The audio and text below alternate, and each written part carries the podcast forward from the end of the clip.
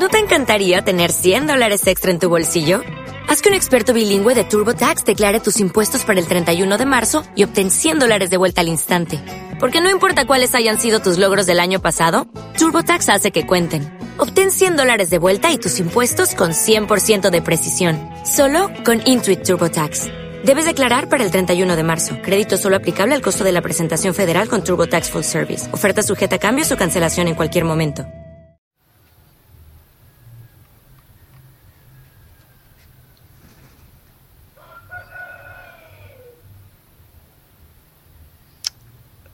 Amada familia, muy buen día, que el Señor te bendiga, que el Señor te llene de gozo y de paz. Me quedé callado un momentito para escuchar. Ah, hace días no hay concierto de aves. Debe ser por el verano, insisto, y estoy esperando que regresen. Aquí en el Monte Tabor aún está oscuro y, y se nota un amanecer rojizo que viene en un rato. Pues bien, nosotros levantamos la cabeza y empezamos a decir el nombre de Jesús. Él lo confirma, Paco lo confirma.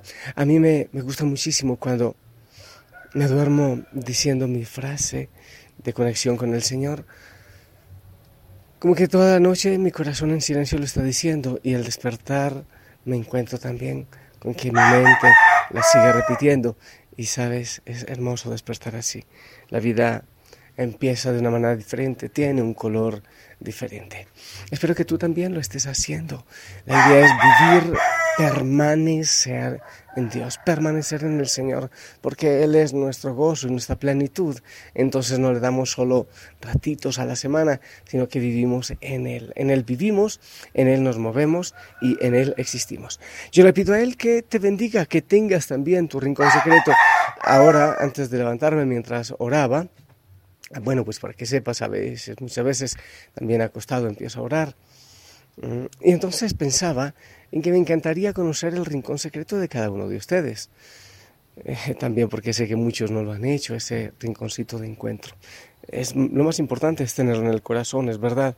Pero genial si en casa también tenemos ese rinconcito. Es un signo hermoso de, de la respuesta de nuestro amor al amor del Señor en cada día. Pero bien, levanta, levanta la, la, cabeza, levanta la cabeza, anímate, sonríe. Vamos a empezar un día uniformados con ese uniforme de gozo y de paz. Porque es indudable que también este día será de bendición si es que nosotros atraemos las bendiciones de Dios, si es que nosotros pedimos y estamos en conciencia de su presencia, aun con todas las dificultades, porque estar con Dios no es estar exento de dificultades, estar con Dios es vivir la vida tal y como la tienen los demás, con dificultades y todo, solo que con paz, porque hay mucha paz, pero también el Señor puede hacer obras maravillosas en nuestra vida cuando en oración y con fe le pedimos. Hoy estaba madrugando un poco más de lo que he podido hacerlo en los días anteriores, eh, con un saludo especial para la familia Usana en Alemania. Alguien desde Alemania pidió que fuera un poco antes la oración para que no les llegue tan tarde. Pues entonces todas mis bendiciones y nuestras bendiciones a la familia Osana en Alemania. Después de esto, y de pedir al Espíritu Santo que nos asista, que sea Él, para que esta oración no sea psicológica, sino que sea Él quien ore en nosotros y por nosotros, que venga con su presencia, con su bondad, con su poder, que venga y nos dé gozo y tome todos los corazones de la familia Osana. Vamos entonces a proclamar el Santo Evangelio, San Marcos, capítulo 22, versos del 34 al 40. En aquel tiempo, habiendo, habiéndose enterado los fariseos de que Jesús había dejado callados a los saduceos, se acercaron a él. Uno de ellos, que era doctor de la ley, le preguntó para ponerlo a prueba, Maestro, ¿cuál es el mandamiento más grande de la ley? Jesús le respondió, Amarás al Señor tu Dios con todo tu corazón, con toda tu alma y con toda tu mente. Este es el más grande y el primero de los mandamientos. Y el segundo es semejante a este. Amarás a tu prójimo como a ti mismo. En estos dos mandamientos se fundan toda la ley y los profetas. Palabra del Señor. Pues mi familia, ese es el evangelio que tenemos, pero quiero, no voy a proclamar, no voy a, meditar tampoco la lectura del Antiguo Testamento que nos trae la liturgia para hoy, del libro de Ruth, capítulo 1. Pues podemos leer el capítulo 1, pero lo recomiendo. Es una historia que me encanta de la suegra Noemí con Ruth. Ruth se casa con uno de los hijos de, la, de, Noemí, que se casa, bueno, eran, eran, dos hijos, dos se casan. Em, mueren los hijos y la una nuera decide irse a su tierra y a su casa, pero Ruth promete estar todo el tiempo con la, de la vida, asume a su suegra como su madre, la, y viajan entonces juntas después a la tierra de Noemí, dejando la tierra de Ruth y viven una, una cosa linda.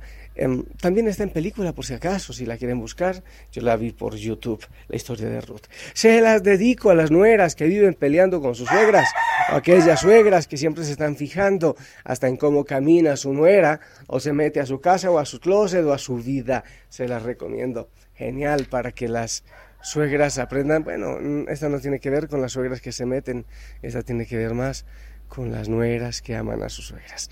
Pues ahí se las recomiendo, creo que les puede servir muchísimo y esta semana eh, la película recomendada es Santa Rita de Casia.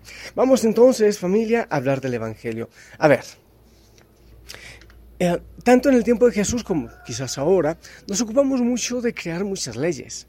Las constituciones son llenas de leyes y en el tiempo de Jesús habían leyes sobre leyes y leyes, una y otra y otra y otra. Bueno, si, pudiéramos, nos pusiéramos a ver para el orden, para la organización de nuestra iglesia, también el derecho canónico son 1700 y tantos em, cánones con sus parágrafos y con una cantidad de cosas. Tenemos normas y normas y normas. Entonces le preguntan a Jesús, claro, en medio de ese tiempo donde hay tanta norma, y no olvidemos que en el pueblo de Jesús se les había olvidado mucho el sentido de la verdadera ley, la ley en el amor. Se les había olvidado y tenían muchísimas leyes y hacían grandes esfuerzos por eh, cumplirlas. Jesús les decía, tienen que hacer esto, pero sin olvidar lo otro. Cuando les dice hipócritas y fariseos.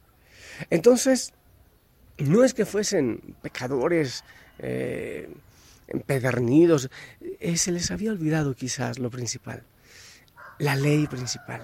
Hoy día, como les digo, también tenemos demasiadas leyes. Eh, y, en la sociedad, no solo las leyes religiosas, en la sociedad hay tantas leyes. Haz esto, haz lo otro. A veces los chicos viven abrumados con tantas cosas que tienen que aprender, porque es una carrera académica impresionante para poder supuestamente ser alguien o hacerse notar en el mundo. Entonces, eh, es, es, fuerte eso que se vive y el Evangelio hoy lo que responde Jesús. ¿Cuál es la ley principal? Amarás al Señor tu Dios y amarás al prójimo. Eso es familia. No sé si nosotros estamos ocupados de muchas leyes o tenemos una ley principal con claridad en nuestra vida. Es muy fácil y lo, lo encuentra uno hasta pintado en las carpas de los autos, en de los camiones, de, en los carros, en las paredes, te amo Señor y cosas como esa. Pero la verdad, ¿cuál es la dimensión del amor que tú tienes por el Señor? ¿Cuál es? El Señor te dice, amarás al Señor tu Dios con todo tu corazón, con toda tu mente y con toda tu alma. La pregunta es, ¿qué tanto amas tú al Señor? ¿O es solo algo de mente? ¿O realmente es de corazón? Dice, este es el primero. Y el segundo es semejante, amarás al prójimo como a ti mismo. Allí está. Podemos cumplir demasiadas cosas, podemos rezar muchísimo, podemos flagelarnos, golpearnos, San Pablo también lo dice, podemos hacer todo eso y tirarnos al fuego, pero si hay amor, si no hay amor, de nada sirve. Amar a Dios primero y amar al prójimo. Yo siempre preguntaba, pero ¿cómo puedo enamorarme de Dios? ¿Pero cómo puede ser eso? Y me cuestionaba y a veces entraba hasta en crisis. Yo decía, si a mí me ponen a escoger entre mi vida y negar a Dios, yo lo niego. Es un regalo del Señor que hay que pedir siempre y es de constancia en la oración hasta que uno se enamore de Él. No, digo que ya lo he hecho a plenitud, seguro que es un hoy sí, mañana también. No, no, no soy de los que y no debemos ser nadie. Es que desde que conocí al Señor como si ya fuera algo pasado, no conocerle y amarle es de cada día yo y le digo sí, mañana también debo decirle que sí pero es enamorarse de Él y ese amor me debe llevar al amor del prójimo. No puede existir uno sin el otro, no puede existir. Es que yo amo mucho al Señor, pero maltrato a mis trabajadores, trabajadores maltrato a mi familia, reniego, chismoseo, critico. No puede ser. Tiene que ir absolutamente unido. Pero lo que quiero, más allá de analizar esta parte de amar a Dios y amar al prójimo, es ¿Qué es lo principal? ¿Qué es lo fundamental? Que si tú optas antes por todo lo demás, cuando uno le pregunta a una señora, doña Cleotilde, hace tiempo no la volví a ver en el templo. Ay, sí, padrecito, es que el trabajo no me da tiempo. Mm, el trabajo es más importante. O cómo va la oración, o cómo va el tiempo de la misericordia, el tiempo de la caridad, el tiempo del amor hacia los demás. ¿Tienes? Es que mira, el tiempo no depende de ti, no existe. En Dios está la eternidad. Amar a Dios sobre todas las cosas. El Señor nos dice que nos ama. La palabra dice que Dios es amor. La pregunta entonces es cuál es la respuesta. ¿Qué le respondes tú? Pues Él te dio la prueba máxima. El Padre te dio la prueba máxima, el Hijo te dio la prueba máxima, ir a la cruz y entregar la sangre por ti. Mm, a mí me, ocurría cuando era un muchacho, algunas veces les confieso, porque casi siempre fui mm, demasiado bendecido en este tema del amor, muchísimo, mm, muy pocas veces, o en este momento no recuerdo ninguna que me hayan dicho que no, bueno, sí, una, una, que me hayan dicho que no. Pero cuando uno le dice a una chica, mira, es que me gustas mucho, qué especial eres, quiero salir contigo. Ay, sí, John, mira, yo también te quiero, pero es que mi familia, tu familia, primero el estudio, hace poco terminé una relación y entonces quiero hacer el luto, que no sé qué, que se me rompió la chapa de dientes. Entonces empiezan a mejor seamos amiguitos por ahora, Dios dirá, eh, eso es horrible, ¿eh? Eso, trágame tierra, quiere decir uno. El Señor te está diciendo que te ama. Mira, esta mañana lo está diciendo con unos gallos, empezaron a cantar por ahí unos pajaritos que yo estaba reclamando. Y está amaneciendo precioso. Pero ¿cuál es la respuesta? El Señor entregó su vida en la cruz. El Padre entregó al Hijo y el Hijo se ofreció por ti para salvarte. Eh, ¿Qué tienes tú para decirle? También que esperes un poco, que seas más viejo y quizás ahí te conviertas. ¿O no quieres decirle no te necesito? ¿No es este un buen momento para ti? Esa es la pregunta. Amarás al Señor tu Dios con todas tus fuerzas, con todas las potencias que hay en tu vida. Yo quiero que tú le respondas hoy. ¿Qué le vas a decir durante este día? ¿Cuál es tu respuesta? Y eso también te debe llevar al amor en tu hogar, a repartir amor, a ser una persona que ama.